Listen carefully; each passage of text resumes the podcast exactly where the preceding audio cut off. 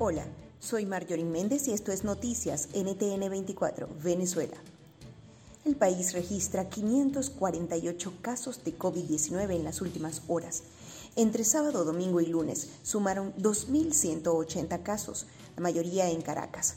Además, en las últimas horas fallecieron seis contagiados, dos en Táchira, uno en Carabobo, uno en Miranda, otro en Mérida y otro en Nueva Esparta. Este lunes falleció en Zulia el médico pediatra Alonso Adrianza, gastroenterólogo, tras complicarse con COVID-19.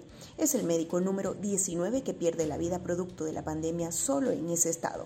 Este caso tampoco fue sumado a la estadística dada por el régimen este lunes investigan un posible brote de coronavirus en la policía de Carabobo, donde dos funcionarios fueron hospitalizados por, por, presentar los síntomas del COVID y al parecer tienen a toda su familia contagiada. Juan Guaidó entregó insumos de protección al personal médico en Caracas. Aseguró que en los próximos días realizarán anuncios de más aportes.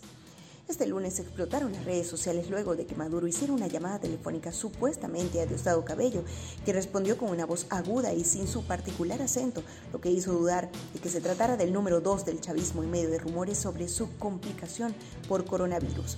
Maduro respondió casi de inmediato llamando imbéciles a quienes dudaban de la veracidad del audio y minutos después. Diosdado Cabello escribió en su cuenta en Twitter que estaba en franca recuperación. Si quieres recibir este boletín directamente, suscríbete a nuestro canal en Telegram NTN24VE. Esto es Noticias NTN24. Comenta y comparte para que más personas se enteren de los hechos que son noticia en nuestro país. Más información en ntn24.com o en todas nuestras redes sociales. Nos despedimos quien tuvo el gusto de hablarles Marjorie Méndez y en la edición Eleazar Marín. Quédate en casa y cuida a los tuyos. Feliz día.